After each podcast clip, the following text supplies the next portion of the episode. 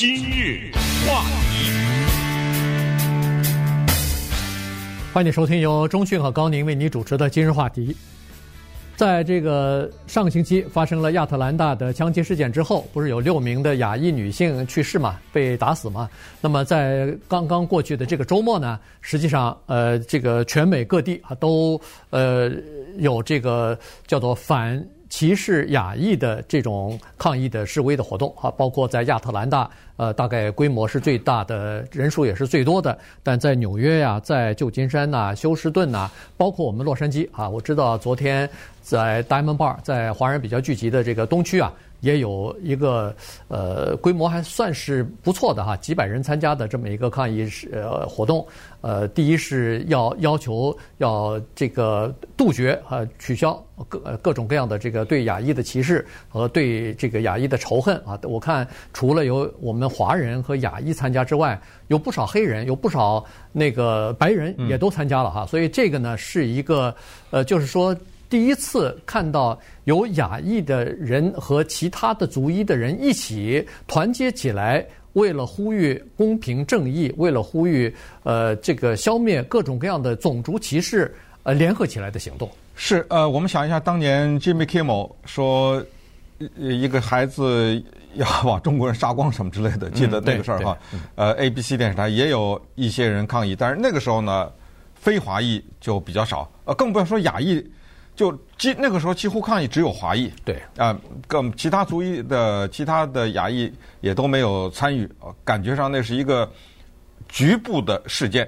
可是这一次呢，亚特兰大因为它是一连串的对亚裔的侮辱和攻击的一个高点，或者是一个高潮，就是到最后终于开枪杀人了。尽管到现在为止，这个杀人的动机尚没有定为。仇恨犯罪，或者是针对亚裔的某种恶性的攻击啊，什么之类的，还没有定性为这个。但是，它所发生的这个时机呢，就让人觉得它构成了一个叫做导火索。呃，这个导火索就引爆了全美国的这种抗议。那我们今天主要想讲这么一个角度啊，就是这个事情发生了以后呢，我们看一看在。海外的反应主要是中国大陆和韩国，因为死的人当中，亚裔的女性当中，韩国人是最多的四个，嗯，然后两个呢是中国大陆人。呃，我们看到《纽约时报》这种报道，但是，嗯，当然这种报道呢，它主要是来自于呃驻当地的记者和周边他们看到的媒体啊和社群网站上他们摸到的这种脉搏，但是。啊，我们也可以从稍微更深一层的心理上来分析一下什么情况呢？就是这些记者他们发现，中国大陆和韩国这个两个地方的普通的老百姓呢，对这个事 事件的反应啊，相对来说，嗯，比其他的一些事件要淡漠一些，也比在美国的韩国人和 华裔反应要 淡漠一些。这什么原因？呃，我们这个事儿我觉得可以讲讲，因为有一些事情你可以刺激这两个地方的人，比如说中国大陆，你要有一些事情刺激他的话，他可以砸汽车，他可以比如说抵制某一些东西，对不对？他甚至可以去在领馆面前示威啊什么之类的。韩国也是上街游行和警察发生冲突。那我们想一想，那些是什么事情？群情激愤，而这个事儿呢，是为什么相对的冷淡？这个里面原因还挺多的。对，呃，这个其实呢是有的时候你仔细想想，大概也可以理解哈。原因就是，它是一个在呃对我们生活在美国的亚裔可能影响更直接的，呃更关切的这么一个事情，因为就在我们的身边哈，我们就可能明天成为。下一个受害者，所以所以我们比较有这这个这种切身的体会。可是，在韩国和在中国大陆的这些人呢，尽管也是同胞在海外，呃，被杀害了，但是问题呢，对他们来说，毕竟是隔得比较远，好，所以呢，呃，在这个就是切肤之痛方面，在这个亲身的体会和感受方面呢，不如我们生活在亚我海外的人那么深切哈，所以呃，这个反应也是比较弱的。韩国的反应呢，基本上就是几个公开的哈，就是韩国外交部呃发了几个声明啊，一个是对海外的民众的。叫做他们的安危啊，表示严重关切，然后就是呃对这些受害者的家人呃表示慰问啊等等，然后敦促美国，比如说是呃要努力克服什么种族偏见、种族歧视之类的，大概也就是这些话啊，然后呃号召就是告诉海外的呃侨民自己注意安全了。中国大陆也是这个情况，对，基本上外交部同样啊就是。呃，但是中国大陆呢，还多一点政治方面的东西，比如说，它加上了是最近这一段时间以来，美国的前政府的某些人 的这个这个什么中国病毒之类的言论啊，再加上呃有一小撮叫做反华势力的鼓鼓动。结果造成了这个恶性的枪击事件啊，导致呃华人在海外的呃民众呃这个呃人身的安全受到了这个极大的伤害啊，然后等等。呃，是从这个角度呢，也是说，当然要敦促呃美国当局要尽快的解决叫做种族歧视的这方面的问题，保护海外华人的安全啊等等。对对，这这个两个都蛮有意思的，就是第一个没点名，但实际上大家知道他指的就是川普嘛，对不对？今天呃亚裔受到这种攻击都是你挑的，就跟现有一些人说冲击国会也是他挑的一样，对不对？哎，就是把这个账记在他身上，其实。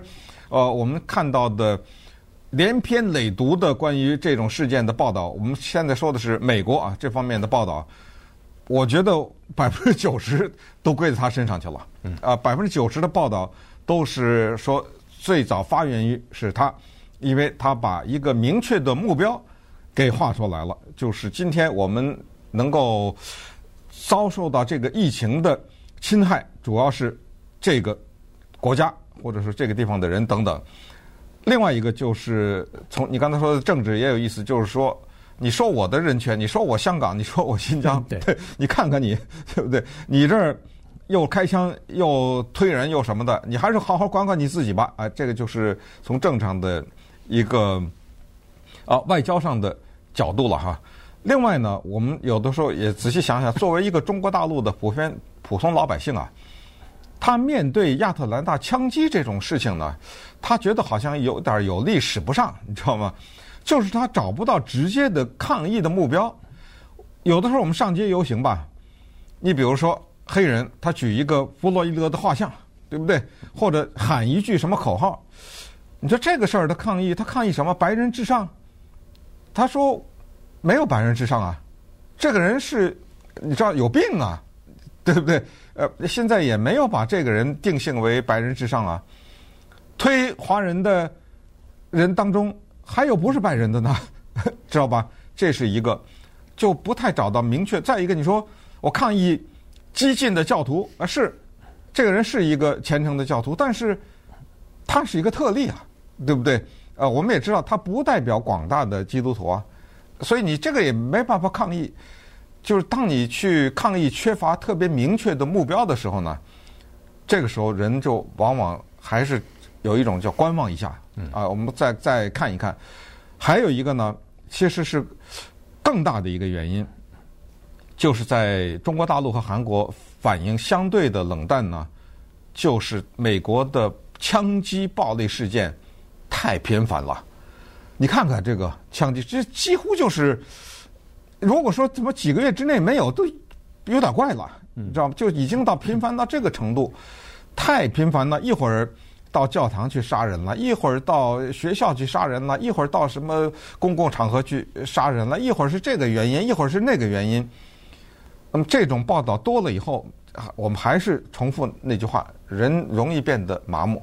哦，又一次，啊，你知道吗？就就变成这么一个事件，这个也是一个蛮大的原因。对。呃，因为在中国也好，在韩国也好，第一，他经常听到美国的枪击暴力；第二呢，经常听到新闻就是叫做种族歧视。当然，大部分的种族歧视以前的报道都是白人对黑人的，所以呢，可是可是这个事情呢，呃，也是种族歧视的一部分啊。所以呢，有很多人对这个事情当然感到有些震惊，但是并不意外，因为这事儿认为迟早会发生，因为枪击这么多，枪击事件这么多。呃，有的时候可能就会伤到其他的族裔的人啊，这是一方面。其实还有两个方面，我感觉啊，也有一点儿，呃，可能也起到一点这个为什么对海外发生这样的事情不太关注，或者是觉得呃，就是同情心稍微差点呢？一个是这个啊，一个就是说，至少我是知道华人啊，在海外生活的人基本上是叫做报喜不报忧的。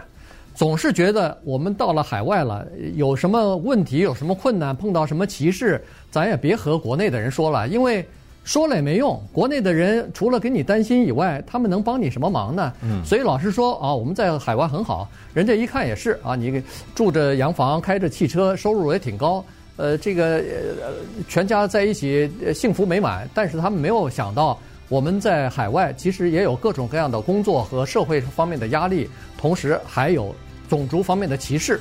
这个呢是国内的人所体会不到的，而且我们回去也很少说，所以呢，他们不认为我们有这样的这个受到歧视的这个情况。另外一点呢，就是呃被打死的这些女性呢，基本上都是在叫做按摩院里边工作，而按摩院在韩国、在中国同样。有点污名化，也就是说，这些人的工职业啊，没有受到人们的尊重，于是人们对这些职业、从事这些职业的人的受害者呢，就缺少了一份同情心了。今日话题，欢迎继续收听由中讯和高宁为您主持的《今日话题》。呃，今天呢，我们还是来讲的是在最近一段时间，在美国啊，这个亚裔啊受到歧视或者是受到攻击的这件事情，呃，看看是不是可以通过这一系列的事情啊，呃，能够让亚裔逐渐的团结起来哈。这个用一个声音来发音，因为什么呢？因为在过去这二十年里边吧，在美国啊，成长最快的族裔，就是移民到美国来最快的族裔，就是亚裔。但是呢，因为亚裔内部的这个我们都知道的各种各样的原因，不同的国家、不同的文化、不同的这个语言，呃，加上不同的政治的这个体制，所以呢，导致了亚裔呢是快速增长，但是在文化上、在政治上反而是没有什么凝聚力的这么一个少数族裔。嗯，所以各自为政啊，这基本上都是，呃，说到呃，其实韩裔呃韩国的呃这个南韩或者是韩国的。那基本上就是韩国人发声，呃，歧视华裔的那就是华华人发声，其其他的什么印度啊、什么日本、南韩这些人都不会站出来帮着我们来发声。可是这次这个呃反对亚裔的或者歧视亚裔的这个情况呢，在美国是相当普遍了。所以这次看看是不是可以变成一个契机，啊，让华人呃不是让这个整个的亚裔呢，就等于是团结起来。这样的话呢，我们的声音就大了，因为在全全美国。如果亚裔都站在一起的话，那这个族群可能也是占到百分之，你像在纽约、在加州，可能都占到百分之十三、十四了。嗯嗯，呃，这个数量呢，确实，它如果凝聚起来的话，它会形成，比如像黑人这么团结的一种势力，对不对？你看，呃，很多的大大小小的事情，当黑人发力的时候，整个的政府都会改变。你弗洛伊德事件就已经。足以说明问题了嘛？对，啊，这么一个事件，此时此刻我们讲话的时候，这审理呢，陪审团差不多已经挑完了，呃，接下来我们就看吧，看这个事情的审理的过程以及它的事后所产生的影响。那关于刚才呃上一节说的这些人所从事的行业，带有一些引号啊，不不光彩的这种感觉，这个事儿呢，也是一个让我们深思的地方。也就是说，在我们的心目当中。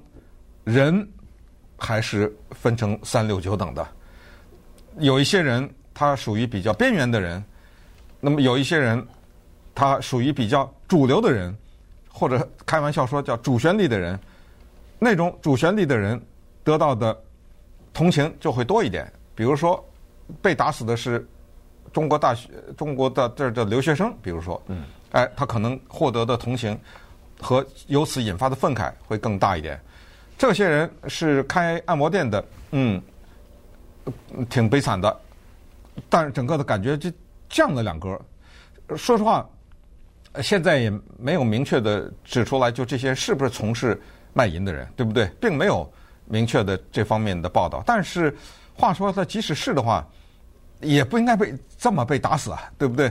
这个里面不存在，因为他做的这个事情不对，所以活该的这个一层的因素啊。这个心理也适用于被打死的这些黑人身上等等啊。他们这里面有在这一点上面有一小小点共性。